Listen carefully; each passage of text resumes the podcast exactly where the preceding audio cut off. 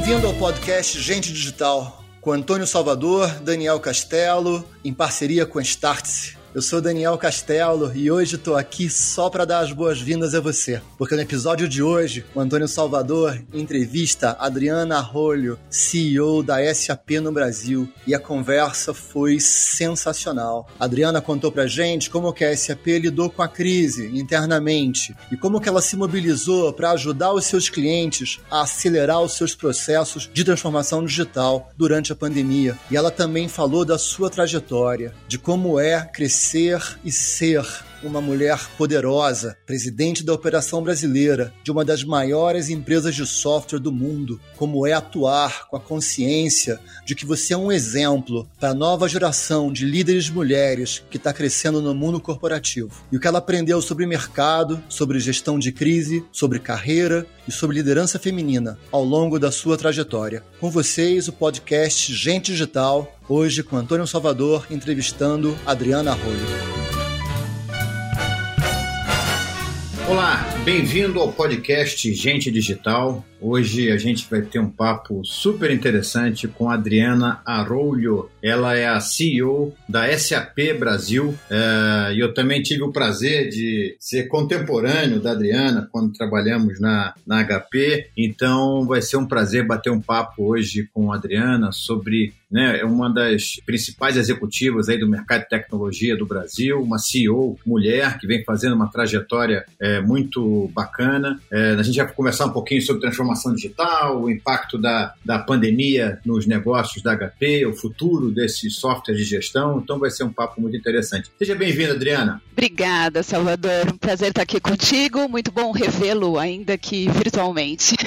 E virtualmente, é isso aí. Adriana, vamos começar a seguinte. Conta um pouquinho da tua história, né? Assim, a tua história profissional. Quer dizer, você teve, você sempre atuou no mercado, né, de tecnologia e até você chegar aí à sua é, primeira posição, né, como como CEO né, de uma empresa tão uma, uma, referência né, em tecnologia no Brasil e no mundo, né? Então, Salvador, eu, eu costumo dizer que o meu caminho não foi muito tradicional, porque a minha formação original não foi na área, né? Eu me formei em ciências sociais na USP e as minhas pretensões na época eram acadêmicas. Olha só. pois é, eu ex-bailarina, né? Tive que tomar uma decisão se seguia a carreira profissional ou se seguia nos estudos e segui na faculdade, comecei a fazer alguns estágios e a HP me chamou para fazer um estágio em sociologia, o que é algo bem pouco trivial, né? Na época a HP era bem diferente, né? tinham várias unidades de negócio e era, uma, era um estágio para fazer análise de perfil de, de consumidor. E aí eu entrei no mundo corporativo e fui, fui revendo um pouco os meus conceitos, fui gostando muito do dinamismo. A, a empresa também é uma empresa de valores incríveis, um ambiente de trabalho super bacana. E aí fui buscar formação, né? Eu fui fazer o CIAG na GV, que é um curso de administração para quem não se graduou em administração, então a grande maioria lá eram engenheiros que no decorrer da carreira precisam complementar sua formação. Então foi super importante e depois fui fazer um MBA em IT e tal. Mas aí eu fui ficando na empresa porque uma coisa foi me levando a outra. Eu assumi a minha primeira posição gerencial muito jovem, eu tinha 25 anos, assumi uma área de operações lá bem nervosa e foi muito, foi próximo até da época que a HP comprou a Compaq e, e acho que isso também, né? A empresa foi passando por muitas vendas, compras, junções, separações e eu acabei ficando 20 anos por lá, mas eu, sem medo de errar, posso te garantir que eu tive 10 diferentes empregos na mesma empresa. Eu imagino, eu imagino. e trabalhei para o Brasil, trabalhei para América Latina, operações, suporte, vendas, consultoria e a minha última passagem foi em software, né? Lá em 2014 eu fui para área de software que na época a HP ainda tinha. Não sei nem se você vai se lembrar, Salvador, mas você era o nosso diretor de RH na época. Lembro, opa. não, estou, não estou tão velho assim que eu não me lembro, né, disso. mas eu me lembro que quando a Cláudia me ligou para falar, olha, tem essa posição de liderança regional da área de software super bacana, eu estava conversando com o Salvador e a gente pensou que poderia ser uma boa para ti. E isso é muito bacana. Olha só, que legal. E aí, assim, em 2012 começou meu namoro com a SAP, a SAP tentou me levar, eh, na época não era o momento ainda, eu acabei indo para consultoria, e depois em 2017 eu vim para SAP para liderar uma linha de negócio e eu me apaixonei pela empresa. Não sabia muito como seria esse segundo casamento, né? Depois de 20 anos. Mas foi incrível, de verdade foi incrível. É, ano passado, no começo do ano passado, eu assumi como COO e aí trabalhar muito próximo da Cristina foi, foi incrível, um aprendizado diário e a gente criou aí uma dinâmica de trabalho muito bacana. E esse ano, com ela indo agora, né, recente, há dois meses, sendo promovida a nossa líder regional, assumindo a América Latina, apareceu a oportunidade para eu então assumir o Brasil e aqui estou eu. Muito legal. E você chegou, você entrou, você entrou nesse ano, né? 2020. Sim, sim, agora, faz dois meses. Nossa, você é uma das, daquelas que entraram no meio do olho do furacão, não é isso? Você já começou a viver esse, esse. Você foi promovida durante esse período de pandemia, né? Exatamente. Qual foram, qual foram as suas primeiras, assim, é óbvio, tem dois meses essa, esse, essa tua experiência, mas quer dizer, desde o começo dessa pandemia, o que, que, você, que, que você sai diferente aí do outro lado, como gestora, como executiva, é, e a companhia, né? Qual foi o impacto para a companhia dessa dessa, crise? Olha, Salvador, eu acho que essa, essa crise toda tem sido assim uma grande lição de, de humildade para todo mundo, né? Porque a verdade é que a gente ninguém tinha as respostas, né? Eu estava super envolvida com o comitê de crise mesmo antes, né, de assumir como COO. Claro. Então, no começo de março, final de fevereiro, nós colocamos em prática o comitê de crise do Brasil, da SAP Brasil. A SAP no mundo, como nós somos globais e a Alemanha já tinha passado por isso, né? A Ásia já tinha passado por isso, então a gente já tinha aí uma série de definições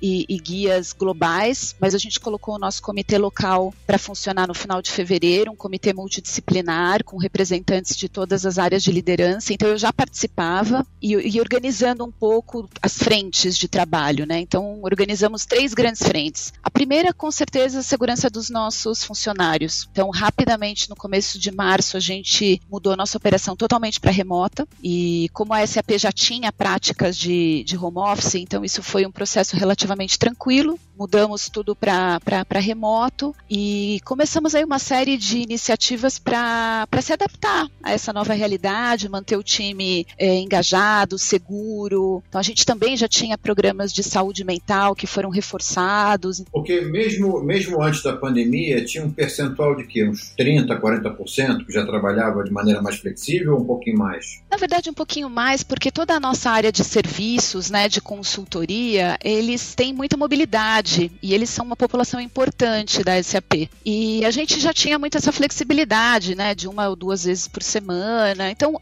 realmente a cultura ajudou também, porque eu acho que claro. isso a gente percebeu aí com alguns dos nossos clientes, né? Não foi só você virar o remoto tecnicamente, mas toda uma questão cultural da empresa de se encontrar nesse mundo virtual. Então, a gente fez uma série de atividades nesse sentido, né? Fizemos um drive-in de vacinação de gripe, aí a gente foi se reinventando, claro. porque eram situações realmente inusitadas. Eu, eu considero que somos muito felizardos, nós não tivemos, tivemos pouquíssimos casos no nosso quadro de funcionários, nenhum sério, então isso é motivo de comemoração. A gente também olhou para os clientes, naturalmente, então disponibilizamos algumas das soluções aí de forma gratuita, né, para que eles pudessem fazer uso aí no, no pico da crise, então a nossa rede aí de Ariba para ajudar nos processos de compras, porque muitos dos nossos clientes se viram assim da noite para o dia tendo que comprar EPI, tendo que comprar uma série de coisas que não eram o dia a dia deles, né? Então a gente pôde ajudar aí com a nossa rede de gestão de compras, com a nossa ferramenta de gestão de experiência também, para que eles pudessem fazer pesquisa com, com seus funcionários e adaptando como é que estava indo o processo.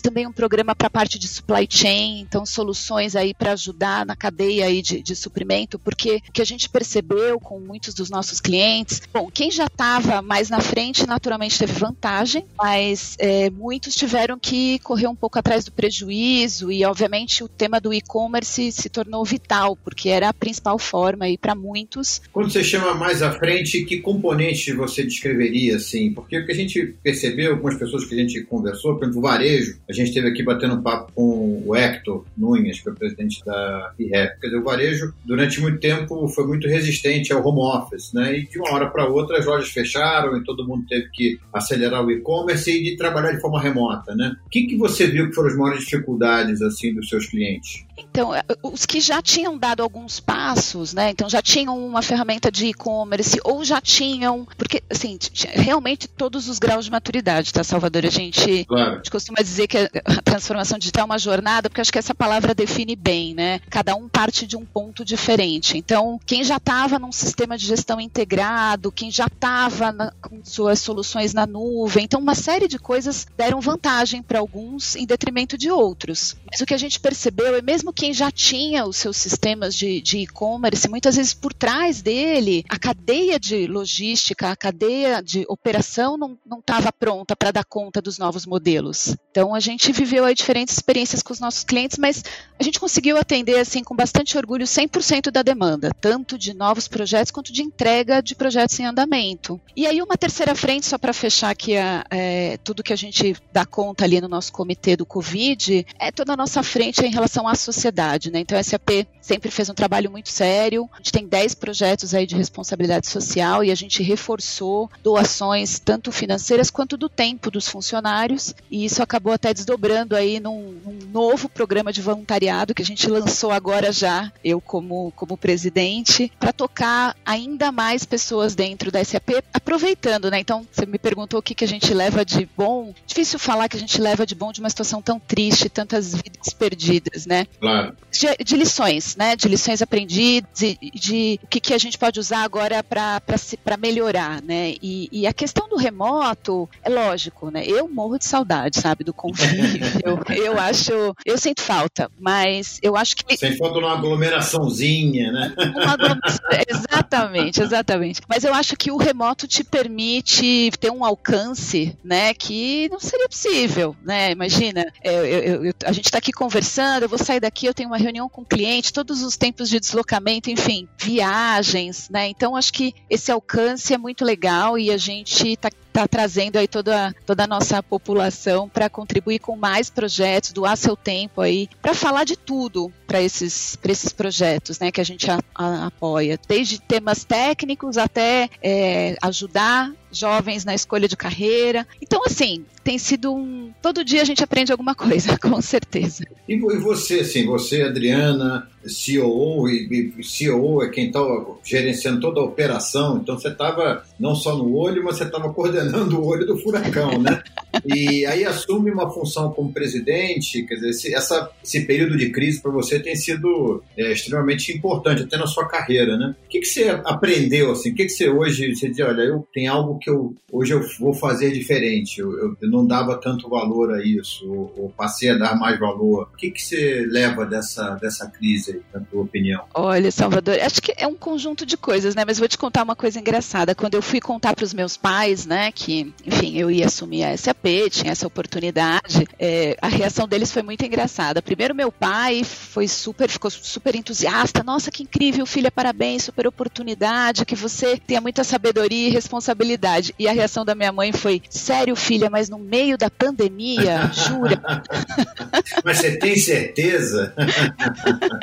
Não podia escolher uma horinha mais fácil, né? Mas obviamente depois ela também ficou super, super feliz. Claro. Eles são super corujas. Mas assim, é, acho que foi esse misto de emoções mesmo que eu senti, né? De caramba, tinha que ser bem agora, né? Mas por outro lado, Salvador, eu acho que é, te ensina muita coisa, sem dúvida. A questão do que é importante, né? Então, é, se na SAP eu, eu, tenho a felicidade de dizer que nós fomos aí felizados e não perdemos ninguém, eu na minha vida pessoal perdi uma pessoa muito querida e isso para mim, assim, foi muito difícil e foi tudo junto. Então, eu acho que isso, assim, sabe, é dar valor às coisas simples, a realmente viver um dia de cada vez. É lógico que a gente tem que planejar, não tem como ser diferente, a gente tem que se organizar, mas eu acho que ter muito claro, assim, o que é importante. E as pessoas, né, aí, correndo o risco de ser clichê, mas, mas são as pessoas, não tem jeito. Mesmo quando a gente fala de transformação digital, né? Na SAP a gente fala de tecnologia humanizada, porque acho que uma das grandes belezas né, das empresas que se digitalizam é que elas realmente é, otimizam as suas operações para que as pessoas possam ter as próximas grandes ideias. Aliás, só uma pergunta: quando você falou com a sua mãe, como é que você explicou para ela, como é que você explicaria para ela o que é transformação digital, isso que todo mundo fala, que está nos jornais? Eu falei, mãe, transformação digital é eu faço sempre um benchmark para tentar ver como é que a gente explica de maneira mais simples, né? Essa é uma ótima pergunta. Eu acho que é o processo das empresas se digitalizarem é, e não é um uso de uma única tecnologia, é um conjunto de novas tecnologias que permitem com que a empresa alcance um objetivo de negócio. Então, não é a tecnologia pela tecnologia, a, a empresa tem uma visão, tem um sonho, tem uma ambição e para chegar lá ela faz uso das tecnologias mais avançadas para otimizar suas operações, eliminar tarefas repetitivas, é, processos que não trazem valor ao negócio e para que com isso realmente é, ela seja mais sustentável, mais resiliente, preparada para o futuro e que as pessoas possam usar aí todo o seu potencial, toda a sua criatividade. Por isso eu falo bastante aí da tecnologia humanizada. Legal. E a sua mãe falou: Ah, filha, entendi. Agora eu entendi, filha.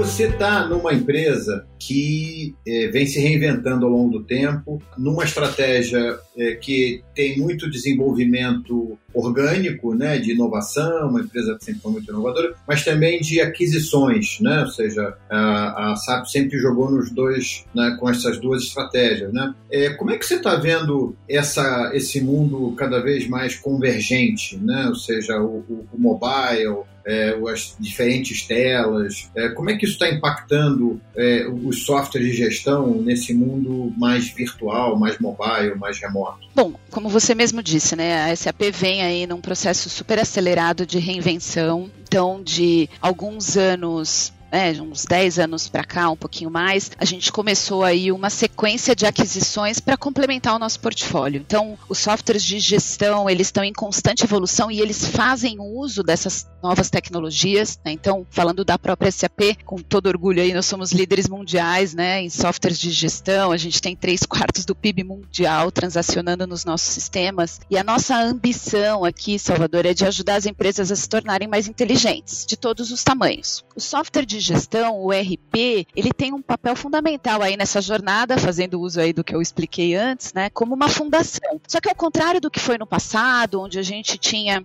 é, softwares de gestão muito customizados, a nossa visão agora é que o software de gestão, ele que já traz essas tecnologias inteligentes embarcadas, de inteligência artificial, aprendizado de máquina, ele já traz melhores práticas de processos de negócio. Então, a SAP acumula aí 25 anos no Brasil, 50 no mundo, mundo, dando conta de processos de negócio, de verticais de indústria, de complexidade de empresa, e tudo isso a gente traz para o nosso RP para que realmente ele dê conta ali daquele core né, financeiro, é, contábil, administrativo, operacional, e tudo que for a customização dos processos de negócio, eles, eles aconteçam na nossa plataforma de desenvolvimento e integração na nuvem. Então você fica com um software de gestão muito mais enxuto, e isso permite também que as metodologias agile Agile tragam implementações muito mais rápidas, né? Não cabe hoje em dia o que foi uma implementação de RP de 20 anos atrás de 3 anos. Né? Isso não. Eu vivi isso, Adriana, eu vivi isso. Eu fui consultor da, da Price e da IBM aqui no Brasil, nos Estados Unidos, e eu participei de projetos literalmente disso. Eram três anos. E não existe, é impensável. Não existe, né? porque assim, mesmo naquele. Pra, você planejava. E, e, eram modelos onde você tinha um planejamento, aí tinha um desenho, uhum. tinha implementação tinha teste, não sei o que. Quer dizer, quando você é, passava um ano você já a, a, empresa mudava. Claro, exato, exato. E aí os projetos se arrastavam, tinham muita frustração. Com essas metodologias hoje mais ágeis, né, de você testa, pilota, testa, pilota, testa, pilota, quanto tempo, é, vamos dizer, encurtou uma implementação de um, de um software de gestão, grosseiramente falando? Sim, grosseiramente sempre vai depender do escopo, né, claro, né, obviamente, claro, claro. mas a gente está trazendo de anos para meses, sem dúvida, né? E, e, meses, né? E aí quanto mais a empresa tiver estiver disposta a fazer eh, os trade-offs né, de customização versus standard, a gente diminui a quantidade de meses de forma importante. E aí, quando você tem esse, esse RP enxuto, que é muito mais fácil de você dar manutenção, de você fazer as atualizações, e ele se conecta com as nossas soluções em nuvem. E aí vem um pouco da, da nossa sequência de, de aquisições, onde a gente foi trazendo soluções para complementar essa visão e atender todas as personas de uma empresa inteligente. Então, uhum. para dar conta conta de toda a parte do RH, a gente tem a nossa suíte do Success Factor. Uhum. Para gestão de despesas, a gente tem SAP Ariba, SAP Concure, a gente tem Field Glass para parte de eh, contratos de terceiros. Customer Experience tem toda uma suíte aí para a parte de vendas, de marketing, de serviços. E Supply Chain, a gente também tem toda uma outra linha de soluções para dar conta aí da cadeia de produção, transporte, logística, planejamento. Isso a gente percebeu agora em tempos de pandemia, Salvador, assim, fundamental. Mesmo que, que a empresa tenha um e-commerce funcional, se por trás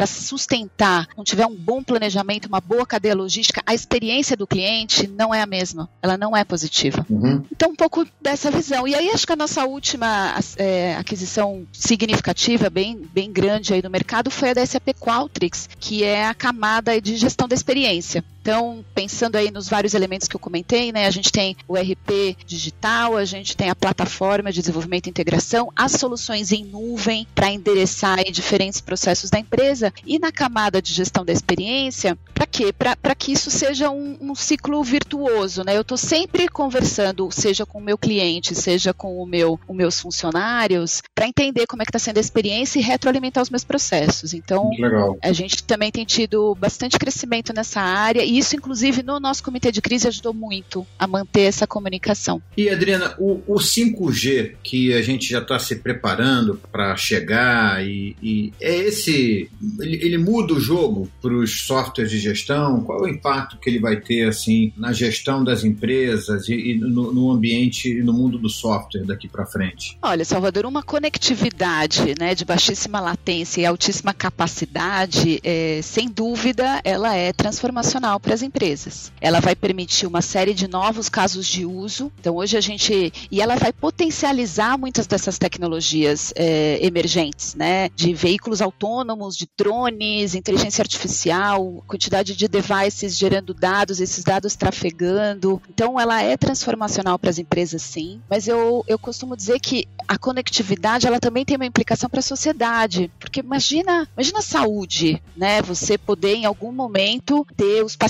monitorados o tempo todo desde as suas casas, né? Ou a, o transporte nas grandes cidades, a mobilidade urbana, que é um tema também tão importante. Então, eu acho que tem, tem implicações para as empresas e para a sociedade, mas, obviamente, tem um outro lado, né? Que é o lado do, do, do investimento para usufruir dessa tecnologia. Então, é, tem um estudo da McKinsey desse ano que chama é, Connected World, e ele fala que até 2030 a expectativa é que apenas um quarto do mundo esteja realmente usufruindo todo o potencial dessa altíssima conectividade. Então eu acho que na pandemia mesmo, né, a gente viu o poder da tecnologia, o quanto as empresas continuaram operando, as pessoas continuaram conectadas, mas também quem não tinha acesso ficou ainda mais fora do jogo, né? Então ele também escancarou um pouco aí as desigualdades. Sem dúvida. Então, mas eu acredito sim, eu vejo com bons olhos, eu acho que tem muito potencial, acho que vai levar seu tempo, é, mas ele vai permitir, sem dúvida, aí muito avanço e muita prosperidade.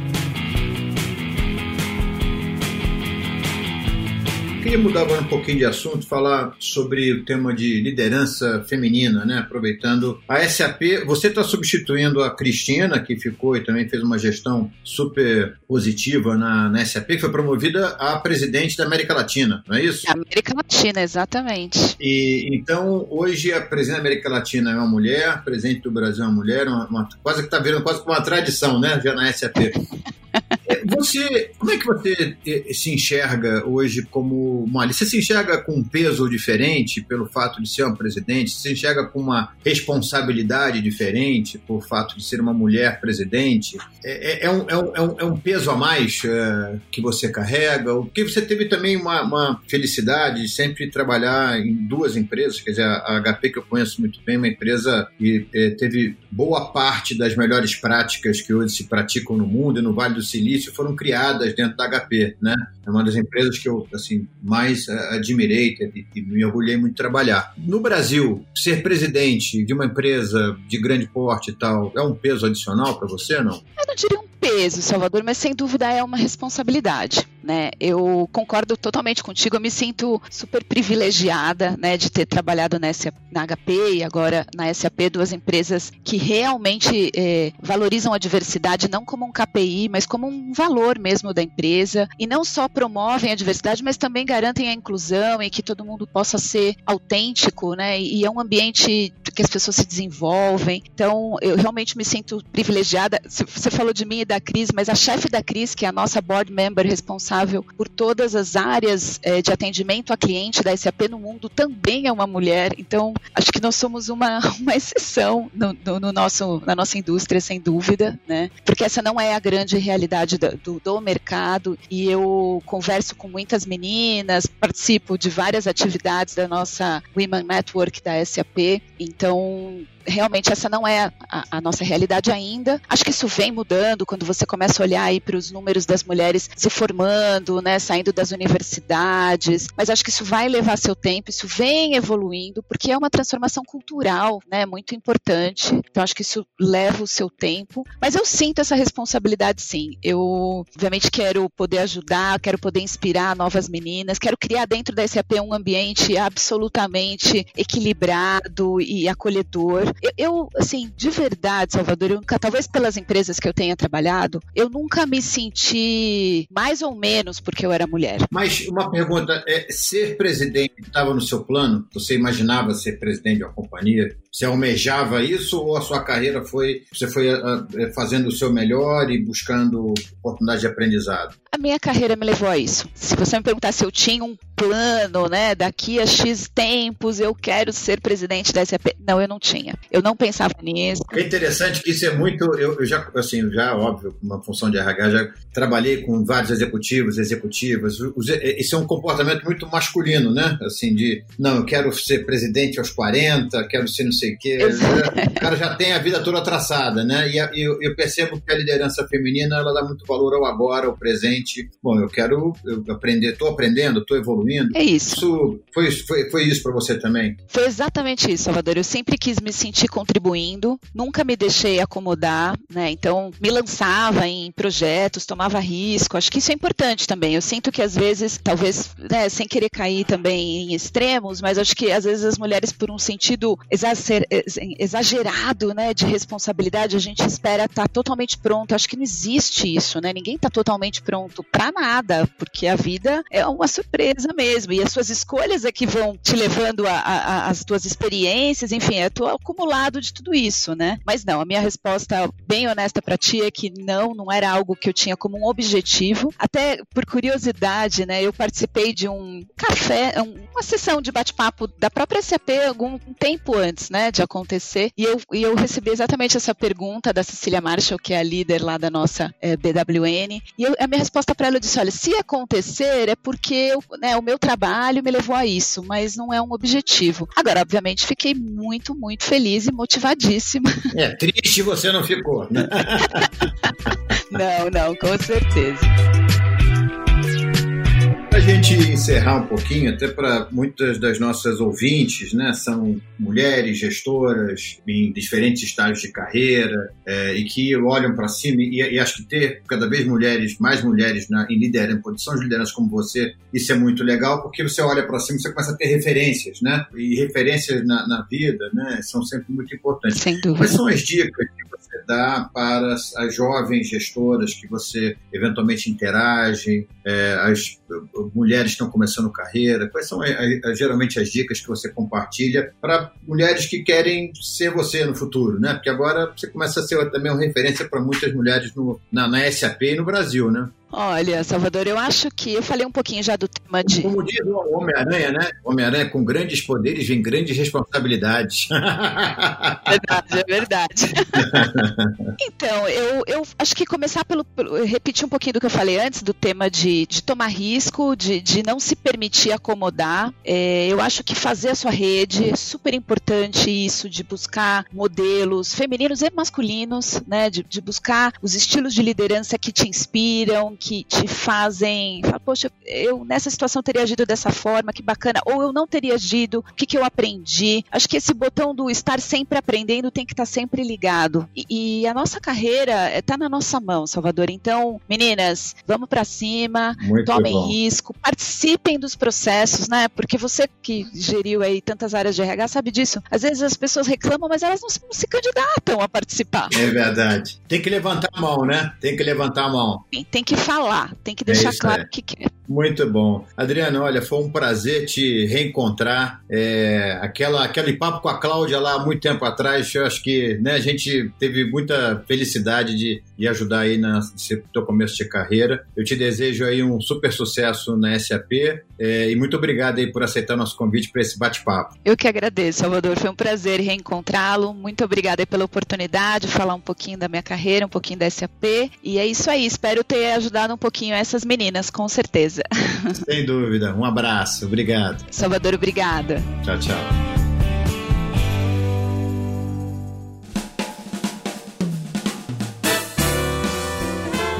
Você escutou hoje no podcast Gente Digital Adriana Rolho, CEO da SAP Brasil, entrevistada por Antônio Salvador, meu parceiro no podcast Gente Digital. Esse podcast é uma criação nossa em parceria com a Startse, produzido por Tainá Freitas. Ele é um espaço de discussão sobre o futuro do trabalho, sobre as novidades de gestão e tecnologia. E a gente sempre procura ter ótimos papos com quem está conduzindo a transformação digital no Brasil. Se você tem perguntas, se você tem sugestões de pauta, se você conhece gente que merece ser entrevistada no podcast, por favor, manda pra gente. Usa o e-mail gentedigital.com startse.com. Obrigado, obrigado por estar conosco. Até a próxima.